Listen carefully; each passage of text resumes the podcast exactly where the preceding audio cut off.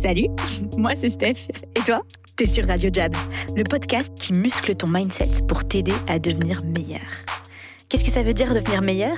Tu vas le découvrir dans les conversations que je te propose avec les entrepreneurs qu'on accompagne tous les jours, avec les gens qui nous inspirent et bien sûr, avec mon acolyte et sales coach, Sarah.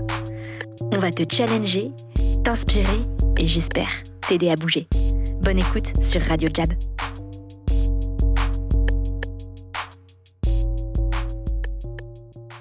Chez Jab, on aime l'action. Alors quand on a appris qu'il existait un bouquin sur la culture d'entreprise qui parlait d'autre chose que de belles déclarations, on a décidé de le mettre au test. Ce bouquin, c'est What You Do Is Who You Are de Ben Horowitz. J'ai une bonne nouvelle, il a passé le test. J'en ai un encore meilleur, on en a fait un book review sur Radio Jab.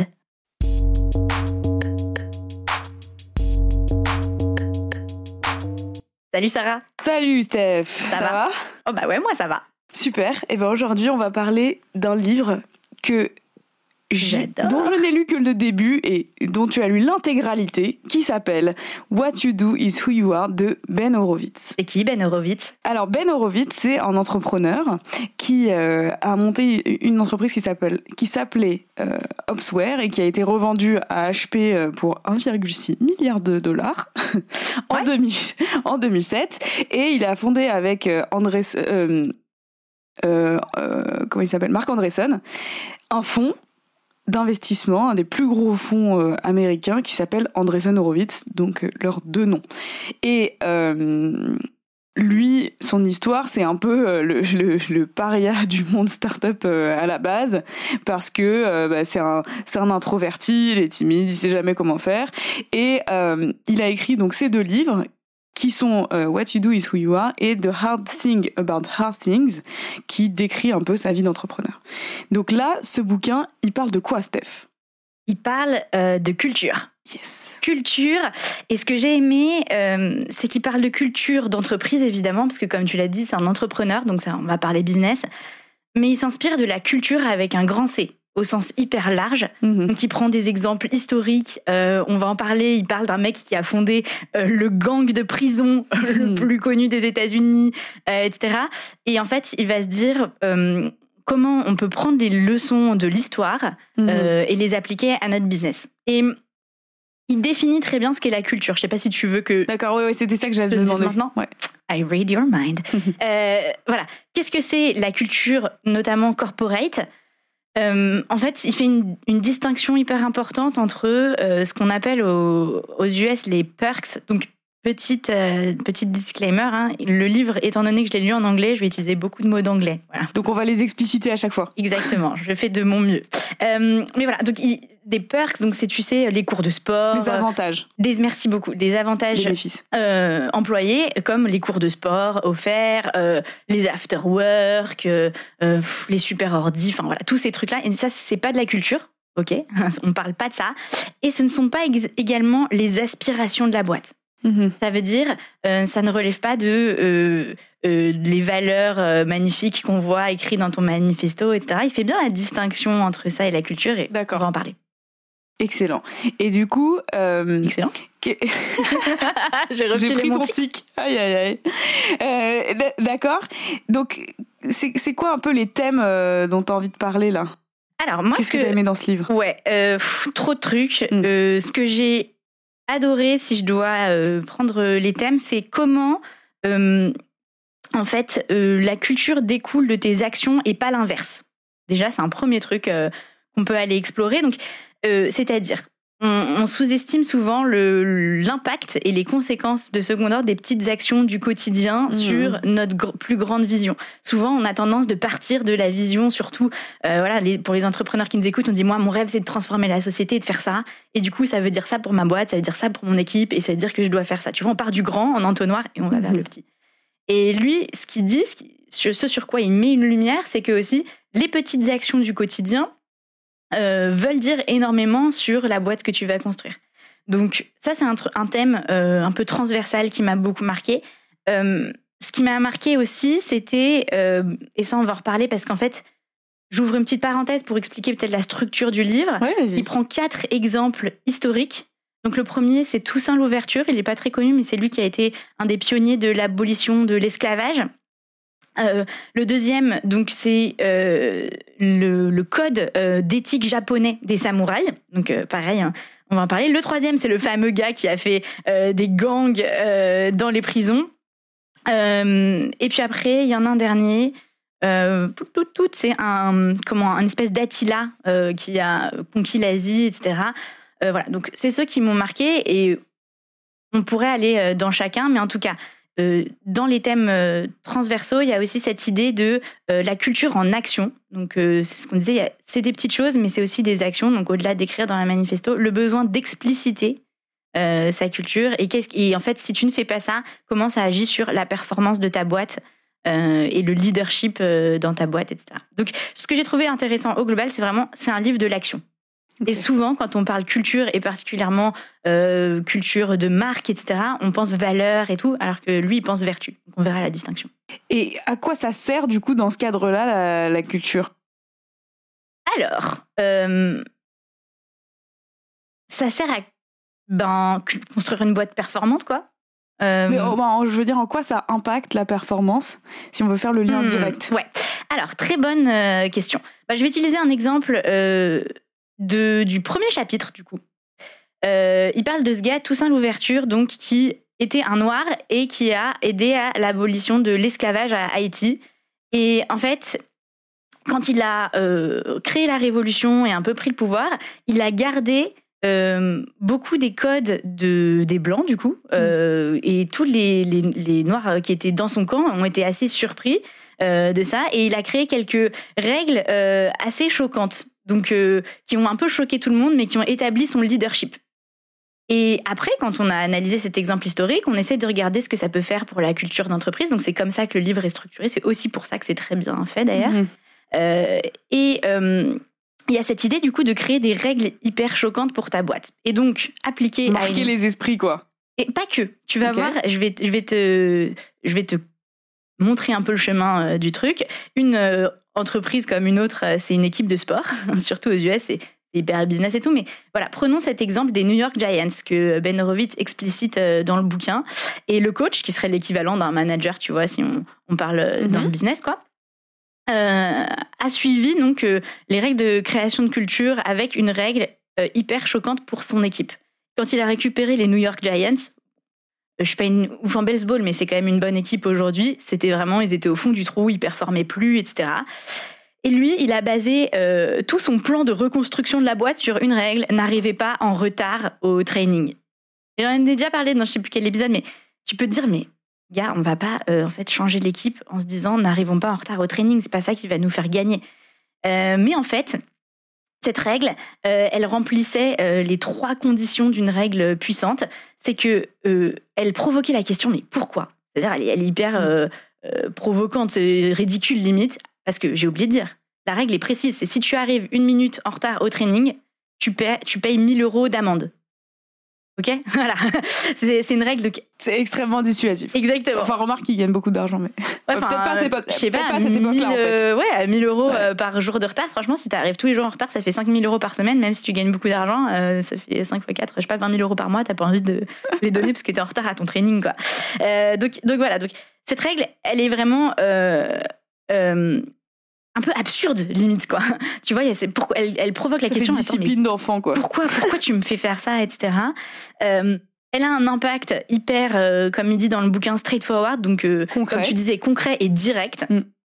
et elle est et ça c'est aussi très important elle est, les, les, gens la rencontrent quotidiennement. C'est une règle à laquelle tu dois être confronté dans ton quotidien. Donc elle est quasi absurde, on se demande pourquoi tu l'as faite. Euh, elle est hyper claire et concrète et tu la rencontres quotidiennement. Mhm. C'est les trois euh, un peu règles de, de, sa règle. Et en fait, qu'est-ce que ça a fait? Ça a fait que tous les, les joueurs ont commencé à arriver non seulement à l'heure, mais en avance au training et que ça s'est répercuté sur leur discipline au, sens global dans leur entraînement. Et euh, ils interviewaient un gars 10 euh, ans après, 15 euh, ans après, qui était plus dans l'équipe. Et même lui, il a dit, cette règle, c'est le truc qui a changé ma vie. Ça a changé comment j'étais avec ma famille, enfin tout. Et il attribue un peu tout son succès à cette one rule.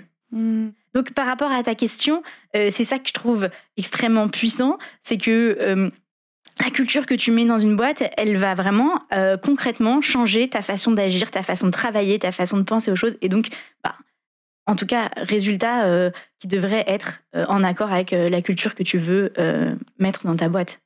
Et c'est vrai ce que tu disais tout à l'heure, parce que moi, j'essaie de réfléchir en même temps à comment ça s'applique chez nous ou chez d'autres boîtes.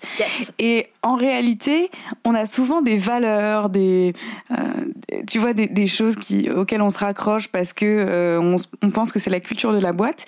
Mais quand ça se traduit pas en quelque chose de concret, qu'on rencontre tous les jours et, et, qui nous permet de prendre des décisions tous les jours, c'est vrai que c'est très vague et parfois on s'en éloigne. Exactement. Et ça, tu, c'est le point que je voulais euh, euh, faire juste après. Il disait quelque chose que j'ai retenu de ce bouquin. S'il y a euh, une phrase, c'est forget the rule, forget the culture. Mhm. Donc, d'avoir cette règle hyper puissante, ça, ancre la culture dans quelque chose de tellement concret que tu peux pas l'oublier. C'est pas ce truc vague de ah c'est quoi nos valeurs et tout? C'est ta boussole. Mhm. Moi, chez Jab, une, une, règle, si je devais dire qu'on en a une, j'aime bien me dire que c'est un peu si tu peux parler à la personne, euh, n'envoie pas, enfin décroche ton téléphone. Tu vois, genre euh, si t'as un problème en fait, ou si tu veux dire quelque chose à quelqu'un, décroche ton téléphone. C'est vrai. Tu vois? Et, c'est marrant parce que ça transpire dans tout, dans toutes nos vies aussi. Parce que c'est un truc qu'on fait ici. Dès qu'on doit dire quelque chose à quelqu'un, on appelle. Parce que c'est aussi dans l'ADN de ce qu'on fait, de se dire on va pas envoyer des boucles mail, on va pas faire des trucs trop automatisés, on va essayer d'être un maximum humain et direct pour avoir des bons résultats. Et du coup, ça transpire dans toutes les actions. C'est-à-dire, euh, bah, je dois euh, euh, dire quelque chose à une amie que j'ai pas vue ou, ou voilà à qui j'ai un truc à dire. Au lieu de lui envoyer un SMS, je vais l'appeler. Et si elle répond pas, je vais lui envoyer une note vocale en fait. exactement. Alors ça c'est un sujet, mais voilà, c'est très puissant ce que ce que tu dis parce que c'est vraiment ça. Ça veut dire qu'est-ce que ça veut dire cette action par rapport à nos valeurs, bah ouais, c'est l'humain, c'est aussi euh, le courage, parce que parfois on préférait envoyer une longue tirade pour dire pourquoi, euh, nanana, mais en fait euh, c'est plus courageux de prendre son téléphone. Bah aussi c'est du bon sens pragmatique, hein, quand même, parfois c'est plus rapide. Donc c'est ça, c'est partir de cette règle-là et dire mais qu'est-ce que ça dit sur nos valeurs? Plutôt que d'essayer, et encore une fois, c'est ce que j'aime, et prendre le truc à l'envers, de partir de nos valeurs et de dire donc notre valeur c'est ça, comment on pourrait le traduire en action? Et en fait, on se rend compte au fur et à mesure que ça a une portée qui est beaucoup plus large que juste euh, l'action en elle-même. Exactement. Donc ça, c'est un peu euh, le truc qui m'a marqué et qui est hyper concret et que chacun peut prendre pour soi. Là, si tu nous écoutes, je pense, euh, réfléchis à ça pour ta vie, parce que tu peux l'appliquer pour ton business, mais peut-être aussi pour toi-même. Souvent, quand on se cherche, on se pose un peu des questions sur qui on est, notre identité et tout. Ça peut être un exercice drôle à faire. et il y a quelques questions d'ailleurs par rapport à ça. Euh, qui pose dans le livre et que j'aimerais bien lire, mhm. tu m'autorises. Euh, Access granted. Merci. Euh, qui, qui, peuvent aider pour définir ta culture. Donc par exemple, et pensez quand je vous lis ces questions à répondre comme si vous étiez Amazon ou Apple. il te le dit. Pourquoi Amazon ou Apple? Tu vas voir, tu vas voir. Parce que je vais te dire une seule question par exemple. Euh, je dois acheter un nouveau bureau pour euh, un nouveau euh, vraiment mhm. bureau, l'objet pour moi, mon bureau sale. Qu'est-ce que j'achète? Si t'es Amazon, on va te dire achète rien, fais un tour dans les poubelles et prends une porte, tu sais, une porte aux gros, gros objets. C'était ça Amazon. Si t'es Apple, c'est bah, Stark, non? Je sais pas. Design Et donc, tu vois comment les trucs hyper concrets, il te dit, bah, et là, il y a des questions. Est-ce que c'est important d'être à l'heure pour un meeting? euh, est-ce que je dois rentrer plutôt chez moi à 5 heures de l'après-midi ou à 8 heures de, du soir euh, euh, Si je pars en business trip, est-ce que mhm. je dois rester dans un Novotel ou dans un Hilton? Tu vois? Et là, tu te rends compte de la puissance. Pose-toi ces questions si tu nous écoutes pour ta boîte et pour ton, ton, job. et tu, tu, vas découvrir en fait des aspects culturels que tu n'aurais certainement pas découvert en te posant devant une feuille et en disant quelles sont mes valeurs. Donc voilà, je, je sais plus si c'est dans ce livre, mais il y a un mhm. exemple avec une compagnie aérienne. C'est euh, United ou c'est American Airlines Vas-y, explicite, je te dirais. Alors, c'est un exemple euh, donc d'une équipe qui se dit ah, ce serait bien que euh, dans nos vols commerciaux, on ait des, des salades César. Ok. Ok. Parce que les salades César aux États-Unis, c'est un peu la salade de base que, que tout le monde mange, une salade avec du poulet et de la sauce parmesan, quoi. Voilà. Et euh, le, la décision, elle, elle semble assez bête. Enfin, je veux dire, elle semble assez simple à prendre. Euh, oui, non, salade César. est-ce que vraiment euh, c'est contre la culture ou pour la culture? On, on se dit que c'est assez anodin. Et en fait, il y a une règle qui est très claire chez eux, c'est on est la compagnie low cost par essence, par. Euh, c'est pas Southwest euh, comme Southwest, c'est possible. Et, et, du coup, ce, truc de se dire, nous, ce qu'on est, c'est la compagnie low cost par essence. Ça veut dire que on doit faire ce qui est low cost. Ouais. Et dans les faits, une salade César, c'était plus cher que le reste. Et en fait, la décision, elle a été prise comme ça, en se disant, est-ce que ça rentre dans ce cadre-là? Oui, non. Et non. Ouais. Et on n'a pas besoin d'aller euh, au management euh, très haut parce qu'on sait que la, vision de, l'entreprise, le, le message le, plus clair, c'est on est low cost. Et ça, c'est un point euh, important que tu soulèves, que je n'ai pas encore dit, mais qui m'a aussi beaucoup marqué, c'est sa définition de la culture. J'ai dit tout à l'heure ce que c'était pas. Donc, ce c'est mm. pas les avantages salariés, c'est pas les valeurs et tout. Qu'est-ce que c'est du coup? Et il le définit comme, c'est un peu ce que font les souris quand le chat n'est pas là. C'est-à-dire, c'est ce que euh, font les employés quand le boss n'est pas là. Et autre livre qui touche beaucoup à la culture, qu'on ne reviewera pas dans cet épisode, mais c'est le livre de Netflix, No mhm. Rules Rules. Ils ont été extrêmement intentionnels sur leur culture, parce que dans ce que tu dis, c'est exactement ça. Ils voulaient vraiment donner le pouvoir à chaque employé euh, d'être en, en position de prendre des décisions, de prendre la bonne décision.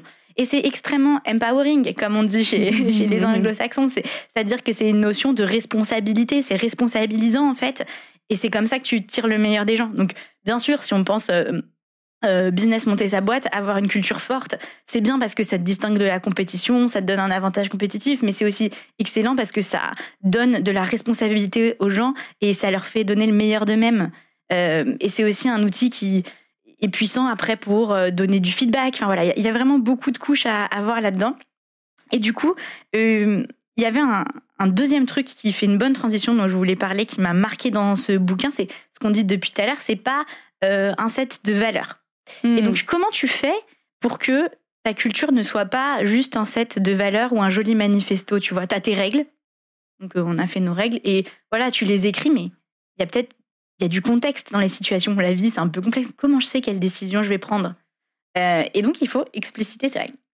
Et là, euh, ce que j'ai vraiment aimé comme euh, exemple qu'il a donné, c'est l'exemple du beurre. Donc, tu as suivi, il y a eu un peu des.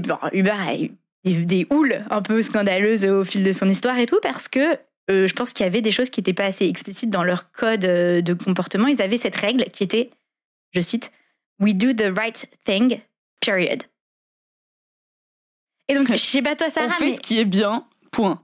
Voilà. si je te dis ça, qu'est-ce que ça provoque chez toi En fait, je sais pas. Ou alors, bah, je, ou alors, je sais très bien, mais c'est valable que pour moi, quoi. Exactement. Qu'est-ce que ça veut dire pour ton voisin tu vois? On ne sait pas. Bah, la même chose, c'est sûr. Il part, et donc là, c'est dans un autre chapitre, il parle du, euh, du code d'éthique des, des Japonais, donc des samouraïs euh, japonais. Et en fait, eux, ils ont carrément euh, une Bible, ça s'appelle le Bushido. C'est le Bushido. Ouais, code de l'honneur, où en fait, ils vont te donner la règle. Et ensuite, ils donnent quelques exemples de mise en contexte. Donc, euh, il y avait un, exemple que j'aimais bien. Ils utilisent vraiment le storytelling. comme on dit, ils, utilisent le levier du pouvoir des histoires pour que tu te projettes dans le truc et que tu puisses l'appliquer à ta vie. Donc, par hmm. exemple, ils disent un moment, euh, il y a quelqu'un qui, euh, un de tes amis qui vient te voir et tu vois, Sarah, je te dis, demain, Sarah, j'ai un trésor. j'ai 2 euh, milliards d'euros euh, cachés dans mon, dans mon jardin, en fait. Cachés dans mon compte crypto que j'arrive pas à débloquer. voilà. Et je te donne ma clé crypto de mon bitcoin. et donc, voilà. Et donc, et pas de chance pour moi, je meurs. Donc, qu'est-ce qui se passe? Qu'est-ce que tu fais? Ouais, voilà. Et, dans cet exemple-là, si Alex. qui est mon mari, et ben c'est, euh, we do the right thing. Euh, franchement, toi, tu auras la réponse différente de ton voisin et tout. Donc eux, ils ont bien explicité. Ils ont dit, euh, alors, justement, si Alex, le mari de Steph, est en grande difficulté financière, qu'il n'arrive pas à payer ses fins de mois et tout, tu dois lui donner l'argent. Et sachant que j'en ai parlé à personne d'autre que toi, Alex n'est pas au courant. Euh, si Alex a déjà son trust fund, euh, franchement, il est milliardaire, il a déjà 8 appartes et tout, tu as le droit de garder l'argent. et que toi, t'es un peu en galère, tu vois. Euh, etc. La Bible, quoi. ouais, et il donne quelques exemples comme ça, très explicités. Mais comment tu peux anticiper toutes ces choses-là? Parce que les situations, tu les as pas encore vécues souvent. Alors, ben, ça c'est un bon point que tu fais. Le le but, hein, euh, juste pour dire, c'est pas de, que, que dans ton manuel de culture de boîte, tu, tu transformes les gens en robots, genre if, tu sais, genre tu fais du code if this, then that. C'est pas le but, mais c'est juste plutôt d'utiliser le levier euh, du storytelling, peut-être utiliser des trucs qui se sont déjà passés. Parce que moi, je vois aussi euh, la culture de boîte un peu comme le droit. Mm. L'essence du droit, c'est de rebondir. Il est toujours rétroactif. Tu rebondis à des situations parce que tu peux pas prévoir le droit. Mais derrière, tu vas dire, ben, qu'est-ce que j'ai appris de cette situation? Ok, euh, c'est peut-être un truc à expliciter dans ma dans ma règle euh, de ma culture. Donc, euh, imagine, euh, il se passe un truc, un événement, à quoi on pourrait penser? Dans une boîte, euh, je sais pas, quelqu'un fait une gaffe, un manager ou j'en sais rien, quelqu'un fait une bourde. Qu'est-ce que ça apprend et du coup, qu'est-ce que ça veut dire peut-être pour notre culture, pour notre règle? Ou, ou quand quelqu'un part, euh, qu'est-ce qu'on, comment Ouais, on doit, Comment on apprend de ce Ouais, truc comment on euh, apprend ce Et truc. quelles règles on, on, on peut mettre tu vois, On se dit, bah, quels ont été peut-être les signaux qu'on a ratés bah, Qu'est-ce qu'on peut faire pour plus que ça se repasse Mhm. tu vois Pour que ça, se- plus que ça se passe à nouveau. Donc, voilà, il y a vraiment cette idée euh, de se dire que les. Et donc, il parle de- des valeurs, ce qui est écrit sur le papier. Quand elles sont mises en action, ça s'appelle des vertus. Et donc, on en avait parlé avec Geoffrey, euh, qui est un de nos clients qui a une agence de branding et qui, lui, euh, disait que bah, le branding, faut pas que ça soit des valeurs, faut que ça soit des vertus. Et c'est inspiré de cette philosophie de Ben Horowitz aussi, de l'action. L'action, en fait, euh, va venir euh, dire qui tu es. Alors que souvent, on, et c'est valable aussi, hein, on le pense dans l'inverse, on part de son identité et on essaye de faire des actions qui sont en accord avec ton identité. Alors que parfois, si tu penses plus aux actions que tu fais, tu vas voir ton identité se dessiner. Moi, ce qui me questionne dans ce que tu dis, c'est que Moi, je vois ta tête avec les sourcils tout foncés, j'adore. J'ai- un peu du coup le sentiment que on aurait envie d'amasser une liste de règles euh, très concrètes et du coup euh, tu parles de droit, le code pénal honnêtement euh, c'est solide comme livre. solide. oui. Donc je, je, je- je me questionne un peu sur c'est quoi la limite entre faire plein plein plein de règles trop trop concrètes et du coup faire quasiment du micromanagement à travers la culture. Mmh. Bah, ça, c'est le danger. Voilà, c'est le danger. Et euh, faire euh, pas suffisamment de règles pour que ça couvre euh, un bon panel de situations ou un bon panel de types de décisions, quoi. Ouais, j'aime bien ce que tu dis. Le but, moi je dis souvent create, créer une règle, tu vois, c'est qu'il y ait une règle qui soit hyper symbolique et qui cristallise toute la culture. Mhm. Après, pour arriver à cette règle, il faut peut-être expérimenter. Hmm. Moi, si la façon dont je le vois, pour les ceux qui auraient pas trouvé vraiment leurs règles, ça serait de se dire, bah, on teste un truc un peu tous les six mois, tu vois, ou tous les six mois, c'est long, mais trois mois, et on voit les impacts que ça a et on réajuste.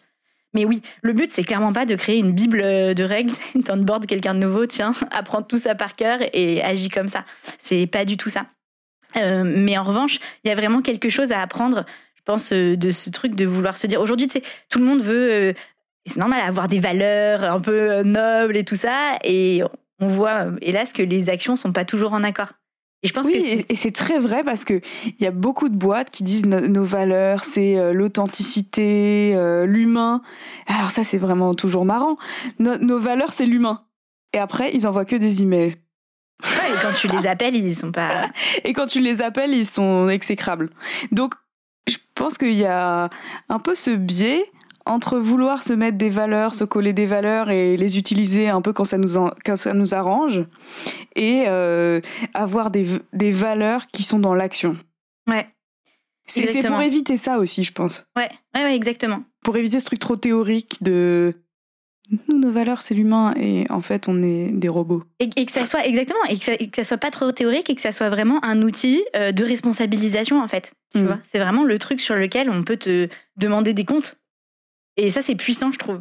Donc, euh, Et ce qui est puissant, c'est que ça se transmet de tout en haut à tout en bas. Ouais. C'est-à-dire que même euh, la réceptionniste d'une boîte de 10 000 personnes, si elle a la culture en tête et, les, bonnes règles en tête, en fait, elle fera transpirer euh, ce qu'on veut transmettre de la boîte. quoi. exactement.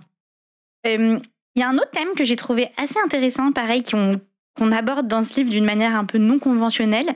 Euh, et c'est ça que j'aime bien d'ailleurs dans ce book, je l'ai pas dit, mais c'est que je l'ai laissé paraître, mais c'est qu'il prend un peu tout à l'envers, tu vois. Donc il dit voilà, normalement on fait tous comme ça et essayons de tous le faire à l'envers. Et il parle d'inclusion.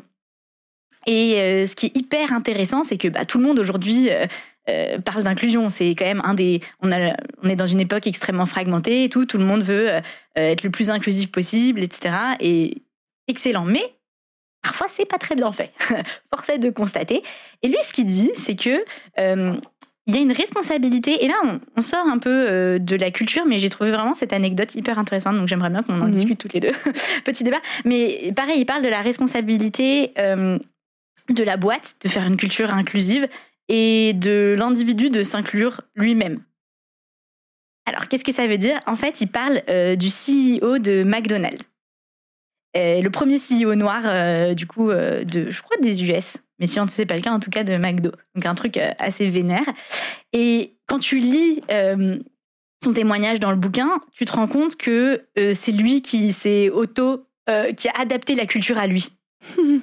Et pas l'inverse. Et quand je dis ça, qu'est-ce que ça veut dire? C'est dire que, ben forcément, c'était il y a un petit bout de temps déjà. Donc, quand t'es noir aux États-Unis, dans les années, je sais pas, 80, 90, même à l'université, il recevait des insultes, il n'était pas intégré et tout.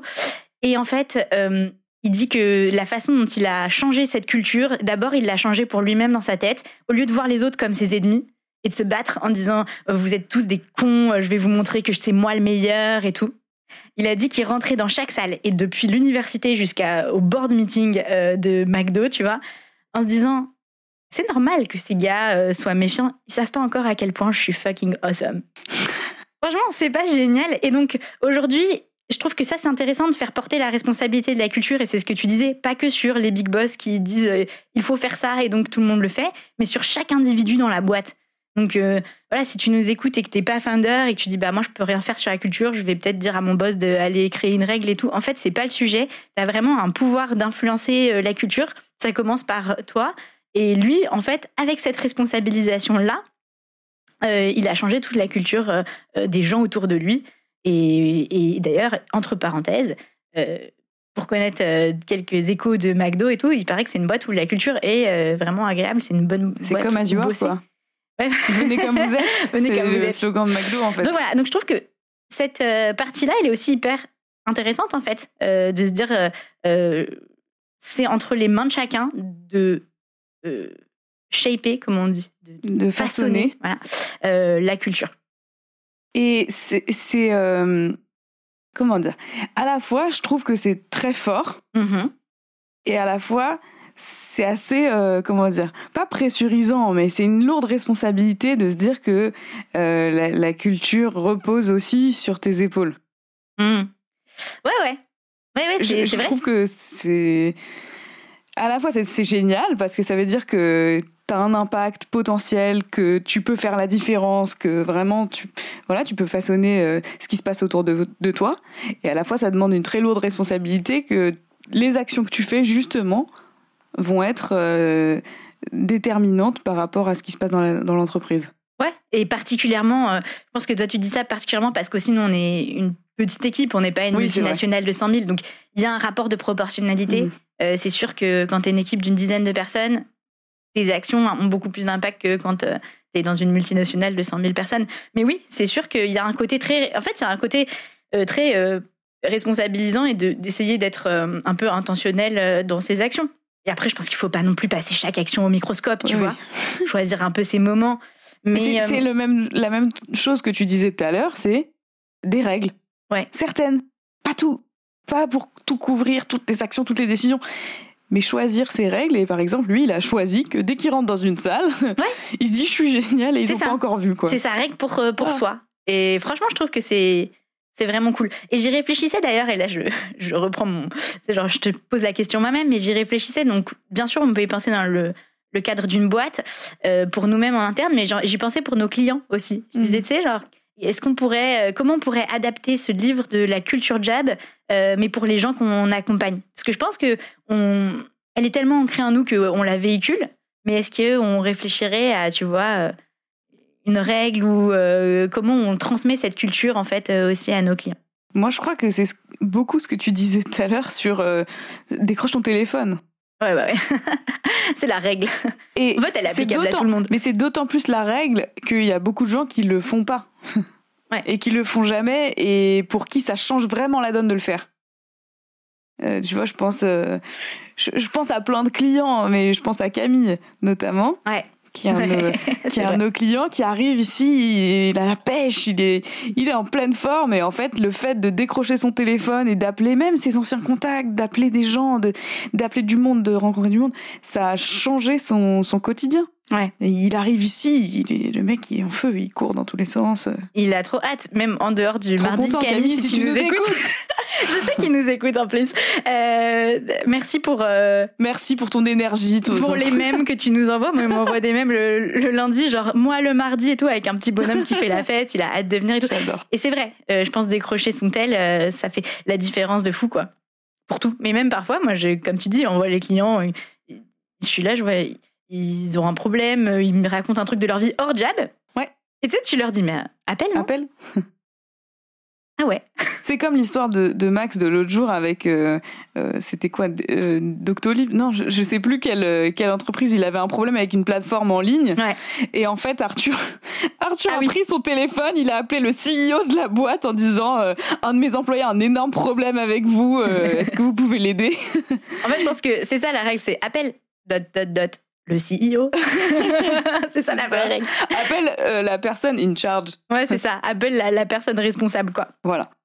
Donc, euh, c'est vrai que ça, c'est une bonne euh, mini conclusion, mais le point de départ, quand même, de, et le point d'arrivée, pour faire le- la boucle et boucler, c'est quand même la responsabilité. Et la mise en responsabilité, de dire que, ben voilà, what you do is who you are. Les valeurs, c'est des actions, et les actions, ça veut dire responsabilité. Euh, donc c'est cette idée qui nous est chère, je pense, dans le- la culture jab au global, de la responsabilisation de l'action, de l'appel. Mais voilà, ça c'est un, c'est en fait pour ça que je pense que ce book est un, est un livre hyper jab et hyper euh, coachant à lui Mhm. tout seul. Il te coach euh, ce bouquin quand tu le lis. Alors moi, je, je reparcourais les, les trucs, j'étais genre ah oui, faire ça, faire ça, OMJ, attention. En vois. plus, je trouve que c'est d'autant plus pertinent dans cette période où on a très vite tendance à se trouver des excuses. Parce qu'il y a tellement de choses qui se passent autour de nous qui dépendent pas de nous. Ouais. Et c'est tellement chiant euh, d'avoir euh, le Covid, le couvre-feu, le confinement, tous ces trucs-là, que c'est très très facile en fait de rentrer dans ouais, de toute façon, c'est une mauvaise période. c'est clair. Et ça, je pense que ça entame à la fois notre énergie et euh, les entreprises, la culture, euh, le moral de tout le monde. Alors que si on part de ce principe de responsabilité et, d'être euh, vraiment en charge de ce qu'on va transmettre, de des décisions qu'on va prendre, de la culture et, des actions qu'on va faire, ben on peut vraiment changer la donne. Et moi, je le vois même pour nous. Le fait, quand, la période Covid a démarré. c'était peut-être un peu extrême, mais on s'est dit, ça n'existe pas, ça n'existe pas, il n'y a pas de Covid. C'est ça, oui. Euh, non, sans, sans être euh, non plus euh, euh, relativiste et, et penser que ça n'existe pas. On savait très bien que ça existait, mais on s'est dit, ça ne doit rien changer. En fait, c'est ça. C'est un bon point aussi et un bon exercice entre. tu dois te mettre dans les conditions qui vont te faire performer. Et donc, c'est la même chose avec les règles et ce que tu disais tout à l'heure. Euh, en fait, on, on s'en fiche. C'est pas euh, le sujet de, de dire que de nier une réalité, en Mhm. fait, euh, en créant plein de règles ou en disant le Covid n'existe pas. C'est pas du tout le sujet. Tu sais que la réalité elle est là, mais toi, qu'est-ce que tu peux faire et comment tu peux faire en sorte que tu vas rester dans ta meilleure zone de performance? Et c'est ça en fait, c'est des boosters pour moi. Et ça rejoint un peu ce qu'on disait sur les croyances d'ailleurs. Mm. La culture, c'est aussi un vecteur de croyances collectives, tu vois. Et, et donc c'est ces croyances qui vont vraiment t'aider. Donc voilà, Génial. c'est ce que je voulais dire sur un le petit livre. mot de la fin ou tu veux lire un petit extrait Ah, peut-être? Qu'est-ce que j'aimerais lire comme extrait? C'est une bonne, euh, c'est une bonne remarque. Alors, voyons voir. Donc, comme je disais, T'avais euh, mis un petit post-it sur euh, Dress for Success là. Ah oui, exact. Alors, Parce qu'on a fait un épisode qui s'appelle Dress for Success pour toi qui nous écoutes et qui parle de comment euh, euh, t'habiller et, et tes, et tes fringues en fait euh, peuvent changer la manière dont tu te comportes et peuvent t'aider euh, à mobiliser plus de courage, à passer à travers une journée difficile comme hier ou, ou, ou plein de plein de choses comme ça. Et d'ailleurs on en a parlé hier mais c'était inside inside out outside in. Donc comment Quel euh, beau slogan, ça. euh, l'intérieur conditionne l'extérieur, mais aussi l'extérieur conditionne l'intérieur. C'est bon, je l'ai. Euh, je vais peut-être faire la petite euh, démo à l'écran. Voilà, Dress for Success, j'ai mis yes, Yes. avec un cœur. Euh, donc, pour vous resituer un petit peu le concept, on est donc dans Toussaint l'ouverture, le premier chapitre. Euh, et c'est ce gars qui, je vous disais, euh, a aboli l'esclavage. Toussaint l'ouverture, il était noir, comme on l'a bien compris maintenant, vu qu'il était du côté euh, des esclaves au départ, mais il s'est habillé comme un blanc. Donc imaginez un peu le, le contexte. hein. On est euh, 18e siècle, il me semble. Donc voilà, vous êtes un esclave dans les champs, vous vous habillez pas pareil 19e. que 19e. Bon. Ouais, peu importe. Pardonnez-moi pour ce 1797. Ah, 1797, on est Entre entre les deux. deux. Ouf. Euh, mais voilà. Mais en tout cas, euh, vous voyez le truc, t'es un esclave dans les champs, tu t'habilles pas pareil qu'un noble dans son palais, ok? Et euh, Toussaint l'ouverture, boum, abolition de l'esclavage, et là, il commence à s'habiller comme les blancs. Et donc forcément, c'est hyper inattendu, tu vois. Culturellement, c'est choquant, c'est ce qu'on disait tout à l'heure. Euh, donc là, tout le monde dit mais what et tout? Et lui, voilà ce qui a été écrit donc sur Toussaint l'ouverture un petit peu après. C'est en anglais. euh, je vais traduire après. Eager to show that they were more than a pillaging mob, the rebels took on all the trappings of a European army of the old regime, complete with aide de camp, laissez-passer and fancy officer brevet. que veut dire cette phrase? Ça veut tout simplement, ouais, vraiment, ça veut tout simplement dire, euh, en fait, ils voulaient montrer qu'ils étaient plus qu'une bande de hum, mafiosos, qui, euh, de rebelles mafiosos avec euh, leurs outils de campagnards euh, et qu'ils avaient la même stature que les officiers européens. Donc, qu'est-ce qu'ils ont fait en fait? Ils ont pris les habits des officiers qu'ils ont un peu massacrés et ils ont commencé à s'habiller comme eux. Donc, ça, c'est hyper intéressant ce passage. C'est vraiment, pour refaire le lien avec Dress for Success, habille-toi comme qui tu as envie de devenir. Donc, si tu veux prendre le pouvoir, habille-toi comme les gens qui ont déjà le pouvoir. Avec ton twist et tes boucles d'oreilles carambar. voilà, donc ben, si vous avez envie de lire ce livre, je vous le recommande parce qu'il y a vraiment une mine de trésors qu'on n'a pas euh, effleuré du doigt dans cet épisode et chacun peut le lire avec son prisme et en, en tirer beaucoup. Euh, si ce que vous avez euh, écouté là, c'est déjà assez, ben, tant mieux parce que j'espère que ça t'aura apporté des pistes concrètes pour commencer à te culturer, toi et ta boîte. Et, euh, et merci Sarah pour euh, Merci beaucoup, Steph, et on Cet te dit à bientôt. Salut Bye.